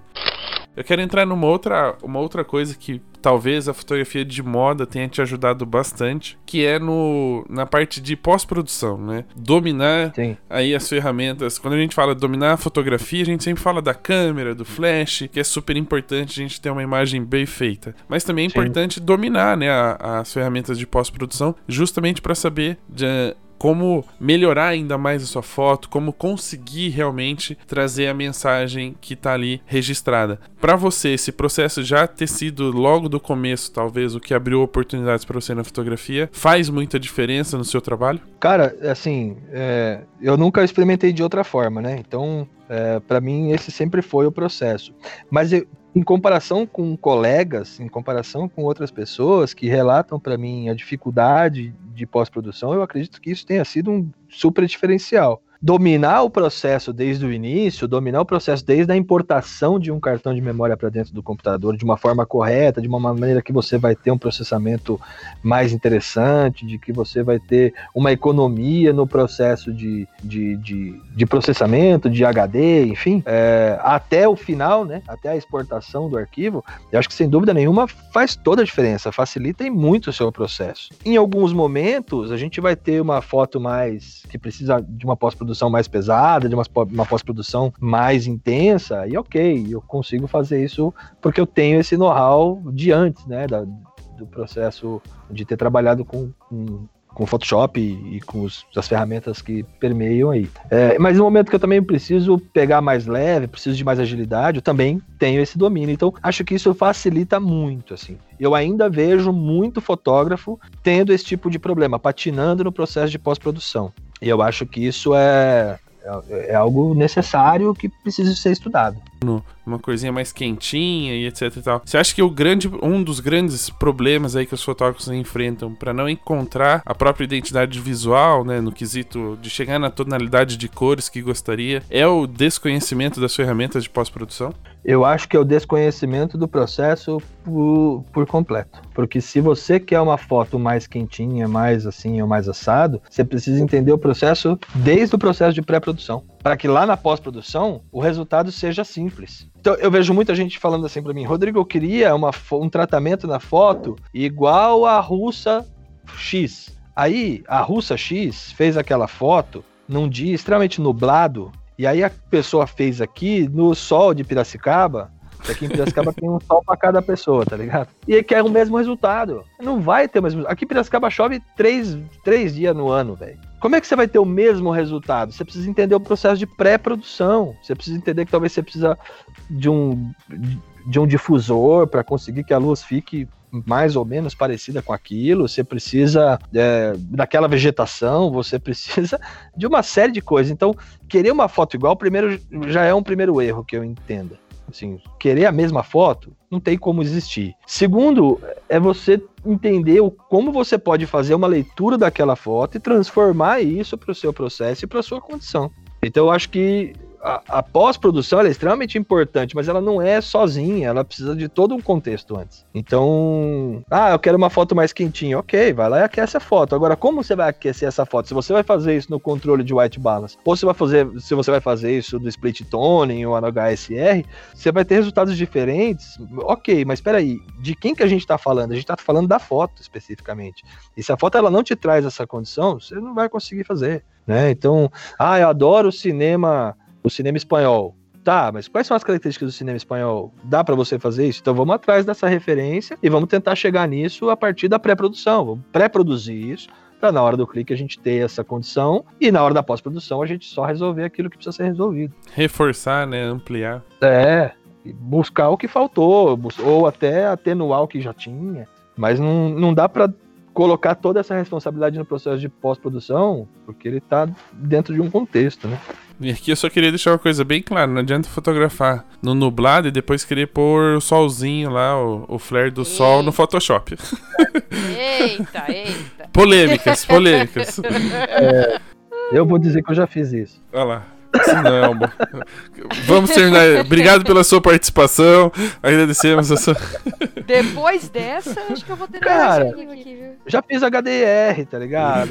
já, já fiz. Acho que isso é um, é um, processo de maturidade visual. Já fez cor seletiva? Já, cara. Eu, eu tenho uma pasta no meu computador que eu mostro nas minhas palestras que eu chamo de show de horror. Eu tenho uma foto de um casal aqui num casamento, o primeiro casamento que eu fiz, que eu ainda nem tinha conhecido 5mm, ainda fui lá para me aventurar e tal, que eu não, essa foto não existe foco, assim, não tem foco, não, não é que tá, tá mais ou menos. E o pior, eu entreguei essa foto. é artístico. Só o fato de ter errado, é ter errado e entregado. Então, tem, tem umas fotos assim, enfim, tem o show de horror, qualquer dia que a gente tiver junto eu te mostro pra você cascar é, o bico. Fazer um... eu mostro muito palestra, assim. Fazer um quadro no YouTube do Papo de Fotógrafo, né? Traga suas piores fotos. Boa, oh, seria legal isso. Ana vamos analisar sem, sem dó, sem dó. dó. É, Analisando é, o início de carreira dos fotógrafos. Exatamente. Seria muito massa isso. Eu tenho foto aqui que não dá nem para analisar. Tenho, te, te dou essa certeza. Assim. Ideia melhor, vou fazer a porta do Serginho Malandro, sabe? Aí eu ponho. essa foto, né? Ponha três uma... fotos atrás da porta, uma boa e duas, duas ruins, aí a gente faz a porta do, dos Dá desesperados. de, várias, de várias formas, né? Tem, tem, a, tem a foto que a gente, como você falou, tem as fotos que não dá nem pra analisar, a gente já, já deleta de vez. Fala, mano, deleta. O mundo não, não precisa ver isso. Deleta Formatando o HD, chama. É. Eu tenho aqui, chama show de horror. E aí eu vou, vou colocando lá as fotos que, por exemplo, eu vacilei também nos casamentos, mas o, o ali o melhor, o creme de la creme é, é o começo da carreira, assim. Os primeiros cliques da minha vida é um negócio absurdo, assim. Um negócio medonho. normal, normal. É, mas é bom olhar para isso de vez em quando, assim. É bom você ver quem que você era, sabe? Assim, é sabe é uma coisa que uh, há um tempo atrás eu fiz até um post, eu não sei se tá no site do Papo de Fotógrafo ou se, se era no meu antigo site, onde eu falava sobre as primeiras fotos, né? Que eu tinha é. feito, assim, de casamento. E revivendo, assim, analisando de novo essas fotos, olhando novamente, dando uma, uma passadinha no HD antigo, uh, tem algumas coisas que a gente. Não é nem a questão técnica, estética da fotografia em si, mas era o que a gente fazia, né? Como a gente não tinha medo da, da avaliação das outras pessoas, né? Eu me lembro muito Sim. bem que em vários casamentos com o Riguete, por exemplo, eu me jogava no chão, deitava, sujava tudo terno. E e nem tinha uma foto tão boa assim, mas fazia isso, sabe? Tipo, era o desprendimento do, do ridículo, assim. E hoje em dia a gente fala, nossa, eu deixei de fazer muitas fotos que eram legais, que hoje poderiam ser muito melhores, porque eu tenho conhecimento técnico para fazê-las melhores, mas eu não me jogo mais porque eu acho ridículo eu ficar deitado no chão, sabe? Umas coisinhas que a gente. Né? A gente mesmo se sabota, sabe? Durante todo essa, é, esse aprendizado. A gente até, eu até brinco, às vezes, de falar que a ignorância é uma, uma dádiva, né? A gente é. acaba fazendo várias coisas que por não reconhecer ou não, não saber do perigo, conhecer o perigo, o negócio faz, dá certo, a gente arrisca mais, né? E hoje em dia ah. a gente começa a se podar antes de ser criativo, de tentar fazer algo diferente. Eu lembro que uma vez eu peguei um, um, um, um aluno tava começando de tudo, mas o cara tinha uma foto muito interessante, assim, ele tinha uma visão das coisas de uma forma muito interessante. E aí eu chamei esse menino, ele era novo, assim, ele tinha uns 17 anos, assim. E eu chamei ele e falei, viu, vamos lá comigo fazer um casamento e tal, não sei o quê. uma das primeiras fotos que esse cara fez na cerimônia, ele pediu licença pro padre. Só que, cara, é uma puta foto, entendeu? Mas ele pediu licença pro padre. Eu nunca faria isso, porque eu já tomei galada Mas o que padre. me, muito me espanta é o padre ter dado licença. Não, o padre se assustou com a atitude dele- do moleque. Tipo, ele não entendeu o moleque. Ele falou, padre, dá licença. Aí o padre deu um passo pro lado, ele entrou no lugar do padre e fez a foto. Foi mais no susto, né? Aí Foi eu tipo falei, nossa, tá, né? Tô dando É. licença. E aí eu falei, nossa, esse cara vai ser morto agora, né? O padre vai dar uma chicotada nele. Mas é isso, é, é- é falta de freio, sabe assim? O moleque. A gente jamais faria isso. E a foto é incrível. A foto foi pro álbum, inclusive. É, E ele foi lá e fez, né? Tudo bem que na ignorância, a gente. Né, depois eu cheguei nele e falei, cara, não faça isso. Aqui em Piracicaba a gente tem os padres que são muito bravos, assim. Então, tipo, ó, não faça mais isso e tal, porque você pode se dar mal. Mas é o lance da ignorância, né? Que você falou, que é uma dádiva mesmo. O moleque foi lá e pediu licença. Não foi mal educado, pediu licença. Eu tenho uma dica com padres, né? Peça perdão. Boa. É, ele é obrigado a dar. Então você faz o negócio. ah, padre, me perdoa. Aí ele fala: perdoa, meu filho. É obrigação dele, a função dele é perdoar É. as pessoas. É verdade. Boa, boa, boa dica. Já que a gente tá falando desse processo, né, também de não só de desenvolvimento do olhar, mas também de pós-produção, ah, as pessoas. hum, Não sei se é uma, uma opinião minha, né, um- uma teoria minha, uma concepção minha sobre identidade e versatilidade, mas eu vejo que as pessoas misturam muito e acabam não entendendo como aplicar cada uma delas separadamente. Porque quando a gente fala em versatilidade, as pessoas acham que eles precisam fotografar de todas as formas, né? Tipo, fazer o, o ser o fotógrafo lenhador, depois o fotógrafo clássico, ah, que de uma certa forma acaba se perdendo a identidade, né? Porque você não consegue distinguir se é da mesma pessoa, são fotógrafos diferentes. E identidade justamente assim, é você trabalhar em várias áreas da fotografia, que, que aí sim pra mim é versatilidade, você ser capaz de fazer várias coisas diferentes, mas que em todas elas tem a sua identidade no trabalho, né? Seja, se Sim. uma fotografia de moda e falar, ó, essa é do Rodrigo. Se eu olhar uma fotografia de casamento e falar, essa também é do Rodrigo, porque a identidade tá ali impressa. Como é que é pra você essa questão de de qual foto. é, de, de versatilidade, né? De justamente por atuar em várias áreas, você acaba tendo essa essa característica e também a questão de identidade de tentar man- manter não só a identidade visual, mas também de olhar, de enquadramento, enfim, da sua linguagem fotográfica. Cara, acontece muito de pessoas relatarem isso pra mim. Rodrigo viu uma foto, tinha certeza que era sua, fui ver a sua mesmo. Olha que legal, né? Que bom. É, isso é muito legal, Que mas aí bom. às vezes eu olho e falo, cara, mas eu fotografo hoje tão diferente daquilo, sabe assim? Mas pra pessoa aquilo ainda é a minha identidade. Então é aquele lance de. Esse é publicitário, né, Rafa? De formação. É, de formação. Mas o, o que, aquele lance do, do receptor e do transmissor e do ruído, né? É, nem sempre aquilo que eu transmito como mensagem é a mesma coisa que o receptor vai entender como mensagem. Mas eu acho que hoje eu cheguei à conclusão de que identidade é uma coisa orgânica e sem forma. É uma coisa que não termina. Ela, ela, ela nunca chega num estado X, porque passou o tempo ela já mudou de novo. No- Numa simples conversa que eu tenha com alguém, eu posso mudar minha visão de mundo e passar a entender o mundo e enxergar o mundo de uma outra forma. Um workshop que eu faça vai me fazer tentar fazer coisas que eu não fiz antes. né? então, que eu não fazia antes. Então, acho que esse, esse ponto de que eu cheguei numa identidade, ele é utópico, ele não vai acontecer nunca. Eu acho que a identidade ela é, ela é o tempo todo se modificando, ela é orgânica, cada coisa que você faça, você vai, vai vendo coisas diferentes e vai mudando a sua forma de pensar e vai mudando a sua forma de enxergar o mundo. Mas lógico que a gente sempre busca uma identidade. A essência ela tá ali, né? A maneira como você faz as coisas ela tá ali, mas eu não acho que ela seja algo a ser atingido, algo a ser entendido, talvez. Alcançável. É, não tem, ah, agora eu cheguei na minha identidade, hein? Agora, aí dormiu, sonhou, pensou diferente. Não tem como. Criei um preset, agora essa é a minha identidade. É, é. durante muito tempo eu usei o preset como sendo a minha identidade. E talvez pro leigo, pra noiva, pro, pra aquele cara que não tem um conhecimento técnico de fotografia, talvez aquelas cores mais terrosas, né, aquilo, ah, legal, isso é, isso é Rodrigo de Magalhães, mas é, é, é um preset, né, na verdade. É, mesmo porque se você for observar, existem muitos fotógrafos tá fazendo tipo, o mesmo tipo de tratamento da foto, né? Sim, Isso não sim. significa que é uma identidade. Exatamente. Eu tenho alguns amigos que, sim, se você pegar o Instagram do cara, é, é o mes, é a mesma coisa de cabo a rabo, assim. E eu, às vezes, olho para aquilo e falo, putz, mas olha como é legal o Instagram do cara, né? Uma identidade só, tá tudo bonito, assim, tudo, sabe, a mesma cor, assim.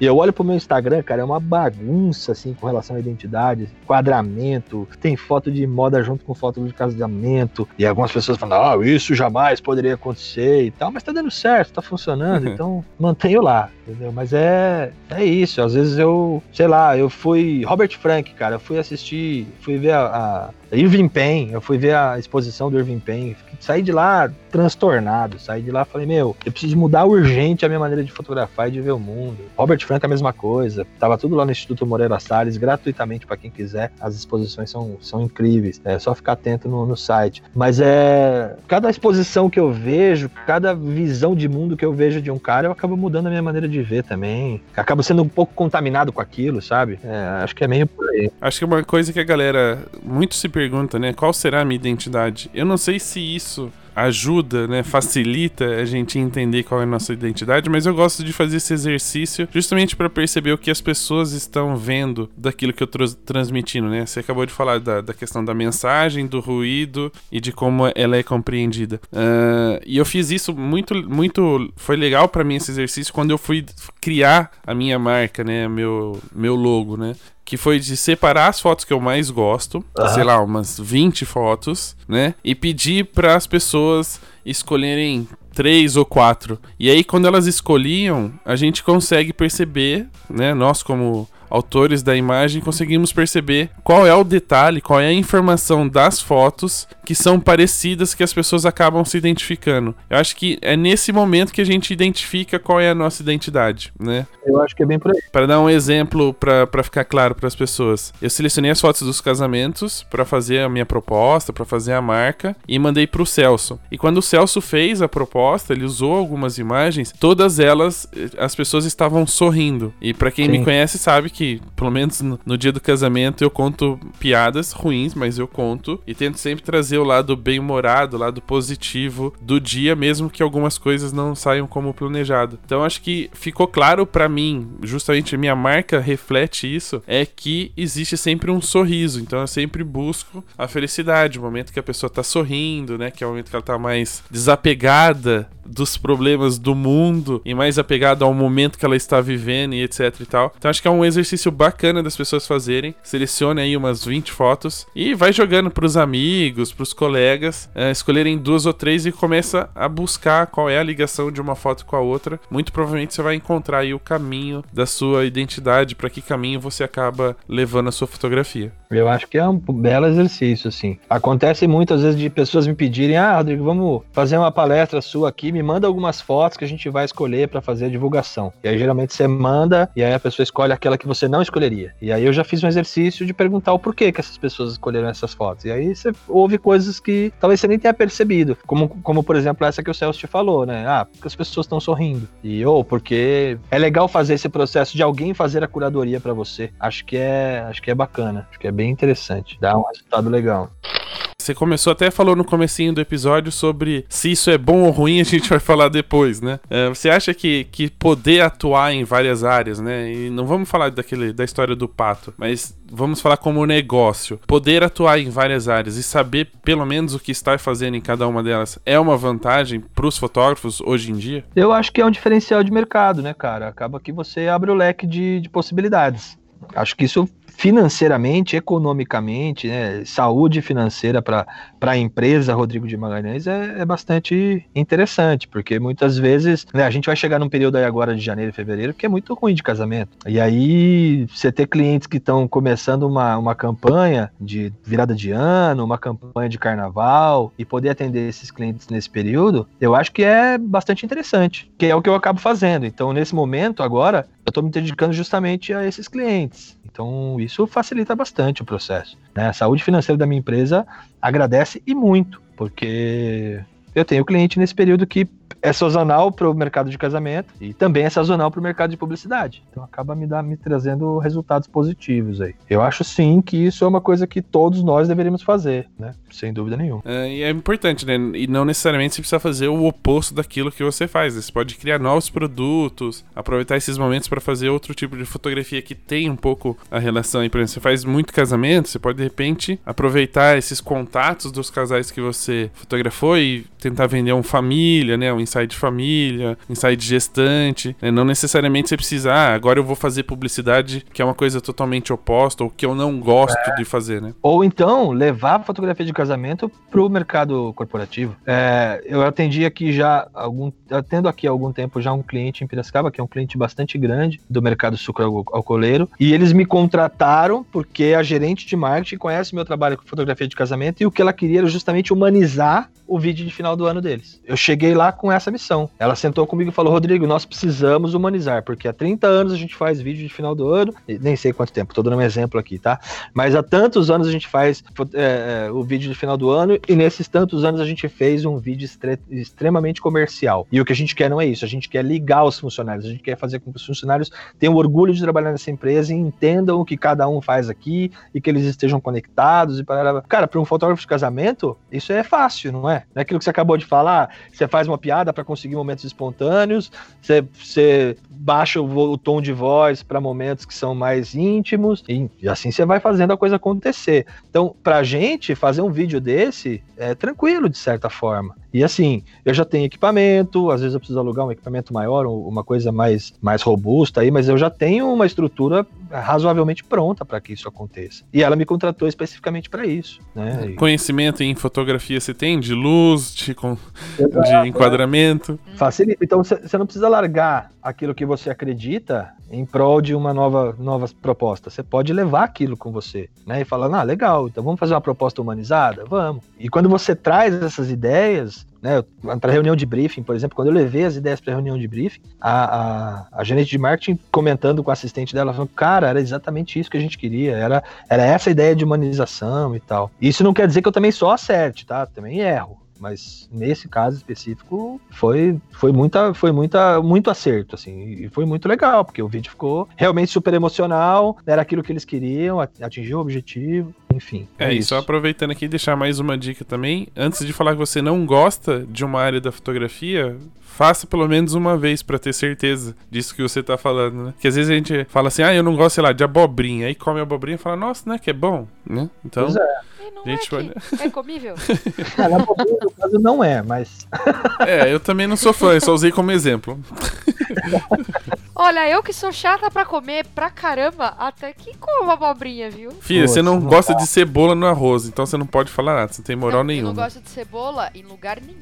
Eu não suporto cebola. E é isso que eu tô falando. Eu sou chata pra comer não só cebola, mas como um monte de coisa. E abobrinha eu até como. Pois é. Mas então, aí veja como agora já tá definido. Você já comeu, você já teve a péssima experiência, no seu caso, de ter comido e sabe que isso é ruim. Acho que é essa a ideia. A gente tem que ir lá experimentar e falar, meu, realmente, mercado de. Né? Por exemplo, eu já fiz fotografia de arquitetura e eu sou um péssimo fotógrafo de arquitetura. Péssimo, péssimo. Eu sou um péssimo fotógrafo de newborn, eu já fiz. Inclusive, muitas fotos de newborn estão na minha pastinha lá da, da do show de horror. Coitadas criancinhas. Dia, né? É, as crianças parece que eu tô fazendo um velório, parece que as crianças estão mortas. Ai, que horror! É horrível, horrível. Você não tem noção do que é feio, meu, a minha fotografia de newborn. Agora, é, é, isso, eu fui lá, experimentei, odiei, falei, cara, não sei lidar, apesar de ser pai de três meninas, não sei lidar com criança, chora, eu já desespero, então assim, não, não vou fazer mais, né? Talvez não seja essa a minha ideia. Mas é preciso também ter um pouquinho de autocrítica, né? Eu já fiz uma fotografia publicitária que eu não gostei do resultado, eu cumpri com o meu papel, fiz, né? Funcionou, hum. mas eu, como, como profissional da fotografia, sei que poderia ter feito muito melhor, me faltou um pouco de conhecimento técnico, gostaria de arriscar de novo, porém eu preciso estudar antes de fazer de novo. Então precisa de também entender a situação, porque de repente você fala, ah, não ficou um resultado bom, nunca mais vou fazer, mas é o porquê não ficou bom, né? Boa, boa. E aí ter a consciência de que, nem que você falou, né? Preciso estudar, preciso entender, e aí chegar à conclusão de que, peraí, mas vale a pena mesmo? Eu vou entrar nesse mercado, eu vou me arriscar nesse mercado, eu vou me dedicar a isso, porque também estudar o mercado de fotografia publicitária e não, não utilizar, talvez você poderia estar estudando outra coisa no mercado de casamento nesse tempo, né? Então, chegar a essa conclusão se realmente vale a pena. Mas é isso, tem que experimentar mesmo, tem que, tem que. Eu falo isso para os alunos que estão iniciando. Faça tudo, cara. Experimenta tudo que você puder, sabe? É, vai fazer casamento para ver qual é que é, que o pé dói mesmo, não tem conversa. Para quem acha que fotografia de casamento é glamour, tá, ah, que legal, bacana, tá numa festa. Tá, vai lá fazer, né? Tipo, são no mínimo 12 horas fotografando. Em Então- pé, quase sem sentar. É. Aproveitando que a gente tá falando dessa questão de aprender, experimentar, queria falar um pouquinho da sua experiência como professor de fotografia, né? Já faz um tempinho aí que você tá compartilhando as suas experiências. E diferente do que a gente tem visto hoje do crescimento do online, você ensina presencialmente numa escola, né, super conceituada, que tenha uma a fotografia como um dos seus cursos regulares dentro da, da, da grade de, de programação. Como é que é esse processo de você estar lá, né, compartilhando? O que, que as pessoas que vão fazer o curso de fotografia estão buscando? Como é que é essa experiência? É, eu acho que eh, são 12 anos já em sala de aula. Para quem, quem não sabe, eu dou aula no Senac há 12 anos. Eu fui contratado especialmente para um curso de, de Photoshop. E depois disso eu nunca mais parei. Assim, entrei na sala de aula. E, cara, a minha primeira aula, ela devia estar lá na minha pastinha de show de horror, porque deve ter sido uma aula péssima, assim. Porque então, até então eu não, não era docente, né? E, mas quando eu fechei a porta, aquele frio na barriga que eu senti naquele dia, eh, eu lembro nitidamente assim da imagem de eu fechando a porta e pensando, cara, eu preciso saber se eu vou continuar isso aqui ou não vou continuar isso aqui. E aí eu decidi continuar essa história. E aí já se vão aí 12 anos fazendo a mesma coisa. É, a mesma coisa não, porque não dá para ser a mesma coisa, né? Cada aula é uma aula, enfim. Mas o grande lance é que a sala de aula, por mais clichê que isso possa parecer, a sala de aula é o meu grande laboratório, é onde eu mais aprendo, é onde eu mais entendo o processo da fotografia. Porque uma coisa que é muito louca é assim, às vezes você tem algumas coisas que você não quer estudar direito, né? Que você não quer se dedicar àquilo, aí vem um aluno e pergunta, né? Fala, putz, e aquilo? Aí você fala, putz, agora eu vou ter que estudar, não tem jeito. Eu vou ter que saber daquilo para poder sanar as dúvidas que, um aluno possa ter. Então, te força a estudar, né? Te força a estar atualizado, te força a estar antenado, sabe? É, vou dar um exemplo para você. Ah, mas eu não, eu não quero conhecer sobre Nikon porque eu uso Canon. Cara, como docente não tem essa opção. Você tem que conhecer Nikon, Canon, Fuji, Sony e Panasonic e todas as outras. Você precisa conhecer. Porque o, o aluno vai chegar com uma, com uma Nikon e vai te perguntar: e aí, como é que eu faço o foco aqui? É, onde eu travo o foco? Você está falando que você trava foco aí, onde que eu travo o foco aqui? Você precisa saber. Então isso ajuda muito, assim.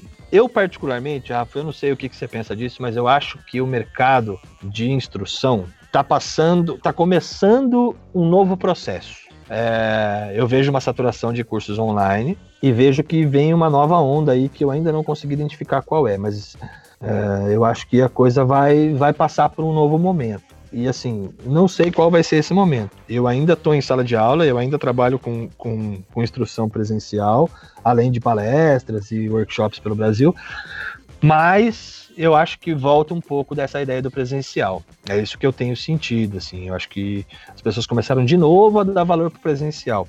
Apesar de eu, eu também não sei qual é a sua opinião em relação a isso, nem da Ana, mas é, a gente veio uma nova onda na fotografia, né? A gente teve uma onda grande que vieram, o mercado deu uma crescida muito grande, deu uma baixada. E eu lembro, por exemplo, no ano passado, no Ed Brasil do ano passado, quando foi perguntado no palco quem estava no Ed Brasil pela primeira vez, 90% de quem estava ali levantou a mão. Então eu acho que o mercado passou por uma renovação muito grande. E essa renovação é que está exigindo de quem está no mercado há bastante tempo de se reinventar. Eu vejo as salas de aulas mais cheias, eu vejo as salas de aulas mais é, com mais alunos e eu acho que essa, essa reformulação vem para vem fortalecer essa ideia do curso presencial. A sala de aula é um é uma caixa de surpresas assim, né? A gente às vezes tem numa turma alunos com diversas ou com vontades ou aspirações diferentes e a gente tem que juntar tudo isso e ter o jogo de cintura para poder juntar tudo isso e levar todo mundo para um lugar comum juntos, inclusive nós mesmos, né? É,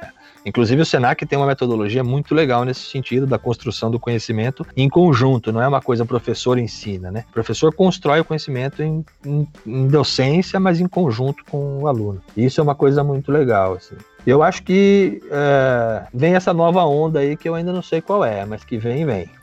É o que eu percebo, assim, que os cursos online estão se tornando cada vez mais nichados, né, para algo muito específico. Porém, as pessoas que não têm a base da fotografia, não conhecem o, mínimo necessário, né, da fotografia, exposição, ISO, velocidade, uh, vão entrar nesses cursos e vão praticamente, não, não digo perder o dinheiro, porque conhecimento, por mais seja ruim, você pelo menos já sabe como não fazer. Mas Sim elas ficam muito perdidas, assim, né? E eu não sei se acabam aproveitando da melhor forma possível aquele conteúdo que ela comprou. Então eu acho que o presencial tem essa força, assim, ainda, né? De tentar nivelar as pessoas por baixo, mas não no sentido pejorativo. De realmente dar base para elas, para que quando venha uma informação do tipo, ah, faça isso no Photoshop, faça aquilo no Lightroom, ela saiba se aquilo realmente é eficaz para ela, é eficiente e por que que ela tá fazendo aquilo, né? Perfeito. Acho que você matou, matou a pau, assim. Eu acho que é exatamente isso. acho que o curso presencial tem essa função e a base é extremamente importante. Ao mesmo tempo, material, muito material gratuito de boa qualidade até que a gente tem por aí, dando um pouco dessa base. Mas eu acho que ainda o presencial, sabe, o, o ó, é esse botão, é aqui que aperta, né? Vamos ver na sua câmera funcionando. Empresta a sua câmera para eu te mostrar o que, que dá para a gente fazer com uma câmera, mesmo que seja uma câmera de entrada, entender, explicar as limitações de uma câmera de entrada e mostrar potencial de uma câmera mais cara. Eu acho que isso no curso presencial e nesse curso de base aí, como você chamou, acho que é, é o ideal, assim, é extremamente necessário. Legal. E a única coisa que eu acho que é, que é importante é que, pelo menos no presencial, a gente não passa só metade da informação para falar, ah, você adquire o nosso curso em tantos reais no próximo mês, né? É, esse aqui é um curso gratuito, mas olha lá, pessoal, agora aqui, ó, por mil reais você vai saber tudo sobre a minha fotografia. É, não sei assim, não, não, né, desmerecendo quem realmente faz o curso com o objetivo, né, que realmente passa conteúdo, mas sempre dá a impressão de que os cursos online, ou pelo menos a maioria, é aquele famoso assim, mesmo que a pessoa está pagando aquele curso, né, tipo, né, qualquer um que sai agora, parece que sempre falta alguma informação porque o cara vai vender isso num próximo curso. É. Sempre, então, assim, não vem a informação por inteiro porque ele precisa desse, desse desejo, dessa informação, para que ele possa fazer a pirâmide, né? O funil ali para já vender um próximo curso. É que nem eu vejo assim, ó. Eu vou fazer uma crítica que algumas pessoas podem até se sentir atacadas, mas não é essa a ideia. Que é, é, a ideia assim. Eu vejo muita gente ensinando, por exemplo, falar, ah, porque o tratamento de pele eu faço assim. Entra aqui, põe valor tal, aperta OK, vai no outro menu, aperta o valor tal, OK, pum, tá feito. Tá. E o conceito disso? O porquê que colocar o valor X ou Y vai trazer um resultado Y ou Z? Eu acho que isso que talvez falte em alguns cursos, assim. É, eu tenho muito, muito, muito amigo que, que manda curso para mim, né? O, o, autor, né, do curso. Então, sei lá, o Petroco fez um curso, me manda um curso, fala, ó, fala aí o que você acha. Aí eu assisto o curso do cara e aí eu, às vezes eu falo, falo, ó, e o conceito daquele ponto que você diz? Eu acho que talvez seja isso. Eu sempre dou essa dica aos meus alunos. Quando você for procurar um curso, procure um curso que te dê o conceito também, além do processo prático. Porque a prática é sensacional, é muito legal você ver um cara fazendo alguma coisa na prática. Mas o porquê que ele chegou naquele resultado, como que ele chegou naquele resultado, talvez seja o mais importante, porque aí você vai ter aquele resultado em qualquer situação. E gente, eu faço a mesma coisa quando alguém pergunta opinião. E aí eu vou dar uma dica que eu tenho certeza que você vai concordar. Quem faz isso muito bem muito, mas muito bem mesmo, é o Alequise. Sim. Ele é um cara que ele te explica como funciona a ferramenta, mas ele te explica como é o processo do porquê ele tá escolhendo aquela ferramenta e como você vai chegar no resultado que você quer. Não é que ele vai falar, ah, usa esse número aqui e beleza, é a média, tá funcionando. Exatamente, é trazer o porquê de cada coisa, né? Eu sou suspeito para falar do Ale porque o cara, além de tudo, é meu amigo pessoal, assim. Mas é, mas é um cara que traz esse conceito. E não existem vários caras que fazem isso. Né? Tem muita gente que faz isso. A gente podia falar aqui do Ribas também, que é um cara que traz esse conceito de forma honesta e de forma clara. Porque não é só a questão de ser honesto, é questão de ser honesto e claro, né, no objetivo.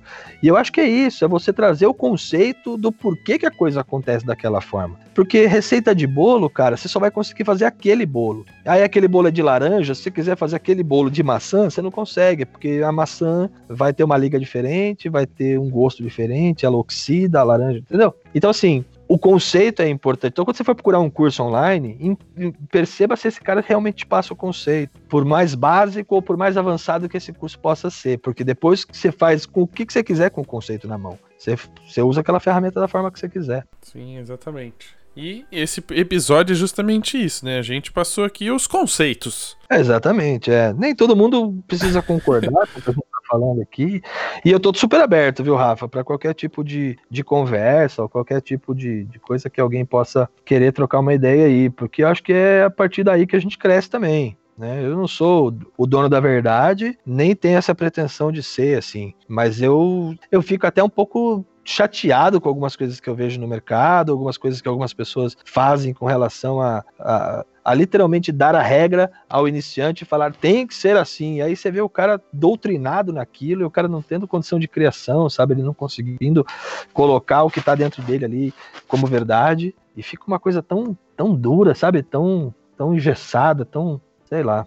É, o que deixa a gente mais chateado, né, tendo acesso às informações que a gente tem, é de que eh, parece que os, alguns profissionais que hoje são referência, eles tentam doutrinar as pessoas para que sempre. Sabe quando a pessoa não quer perder o rebanho? Né? É, Tenta fazer é. com que o rebanho sempre siga o caminho dele, quando na verdade ele poderia ensinar eles a sobreviver sozinho, sem depender dele. Pois é, pois é. Mas aí como é que faz, né? Da onde o cara tira o sustento dele? Exatamente. É, aproveitando então, já que você se colocou aí à disposição da galera para tirar dúvidas, conversar sobre os assuntos que a gente discutiu aqui e de repente ajudar a turma, já passa seus contatos, né? Onde é que a galera pode te encontrar, acompanhar o seu trabalho. Legal. É, mais fácil talvez seja pelo Instagram mesmo. Aquele que é meio bagunçado? Aquele lá, é. Críticas, inclusive, é. É aquele famoso É, assim, não repara na bagunça. Mas eu sei que Não, vocês vão é- ficar à vontade. Mas aquilo lá sou eu. Eu sou essa bagunça mesmo. Por dentro e por fora é isso aí. Então, tá bem, tá bem, né, colocado ali. É, Rodrigo de Magalhães, não, Rodrigo underline de Magalhães é meu Instagram. É, meu e-mail é rodrigo arroba rodrigodemagalhães.com.br. E aí, por favor, entre em contato, qualquer dúvida que tenha, qualquer pergunta que queira fazer, eu tô sempre à disposição, mesmo que sem cobrar por isso. Muito bacana, né? Se fosse pra cobrar, né, não estaria gravando aqui com a gente, porque nós não temos dinheiro pra pagar o cachê dos convidados. Exatamente, mas uma coisa que eu queria aproveitar para falar, assim, Rafa, eu, eu acho muito legal a, a iniciativa de vocês, acompanho há bastante tempo, e eu acho legal porque, assim, é, traz uma traz à luz aí algumas questões que são necessárias de serem discutidas, sabe? É, eu acompanho alguns casos assim e assim muitos muitos episódios que eu assisti me trouxeram é, é, é, perspectivas de caras que estão fazendo outras coisas, por exemplo, que eu falo, putz, isso é legal, sabe? É, eu, eu não vou lembrar o nome, cara, mas eu assisti um episódio de um cara que faz projetos, é, tipo, pra, pra, com natureza e tal, e o cara falando das dificuldades, às vezes, de chegar em lugares e tal, e que a dificuldade ali não era só a foto propriamente dita, a luz que ele tá usando, ou coisa do tipo. Era dificuldade, às vezes, de locomoção, de grana, de chegar no lugar, de se alimentar e tal. E às vezes eu e eu parei pra pensar naquele episódio e falei, cara, eu sou privilegiado, sabe? Porque muitas vezes eu trabalho no ar-condicionado e, e ainda reclamo de algumas coisas, entendeu? Então eu acho muito legal, assim, vocês trazerem essa diversidade de, de pessoas. Tá aberto, inclusive, as discussões. Vamos lá, vamos discutir sobre o assunto, né? Enfim, acho que é, acho que é bem bacana. E acho que as pessoas tinham que dar bastante valor a isso, porque não é porque sou seu amigo, não, é porque é real. obrigado, obrigado pelo feedback, pelas considerações. e fica a dica aí, Epix, Digipix, nessa última dica aí, de dar valores, né? Boa, boa. É, não. A galera aí que poderia colaborar. Que acho que.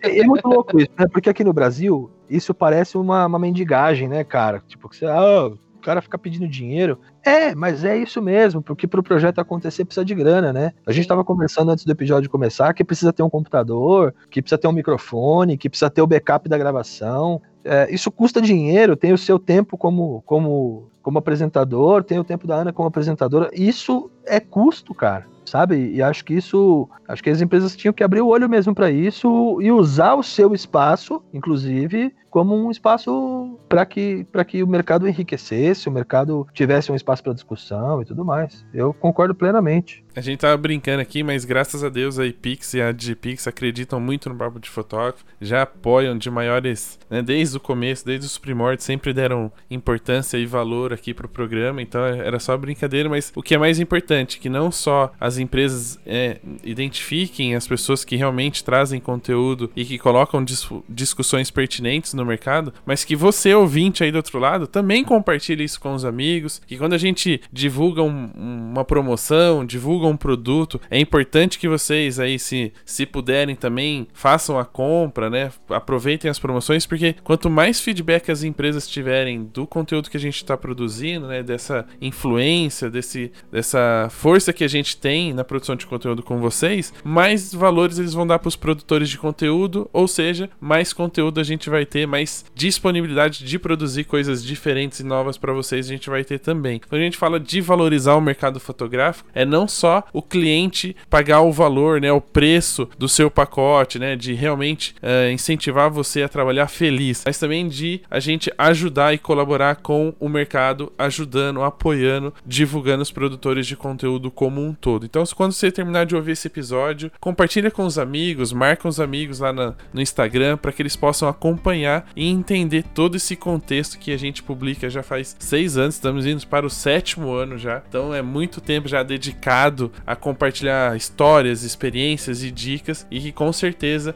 esse feedback de vocês, a colaboração de vocês vai ajudar não só a gente, mas também as empresas que apoiam este programa. E pode parecer fácil, né, Rafa? Mas não é, né? A gente sabe que não é. Produzir conteúdo não é uma coisa tranquila, não é uma coisa fácil. A gente está uma tarde inteira aqui já trabalhando e se dedicando a isso. É, e tem o processo agora de edição, tem o processo todo de divulgação, ou seja, é, é, é uma dedicação punk, né, cara? Não é uma coisa que, que dá para fazer facinho, não. É, e fingir é. ser simpático por duas horas é muito difícil.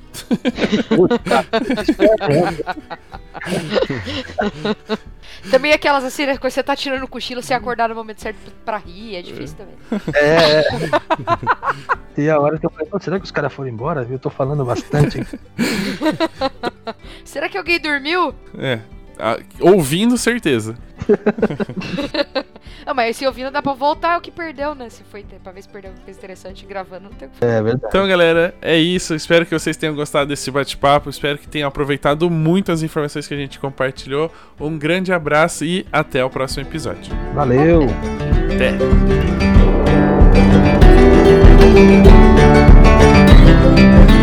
até.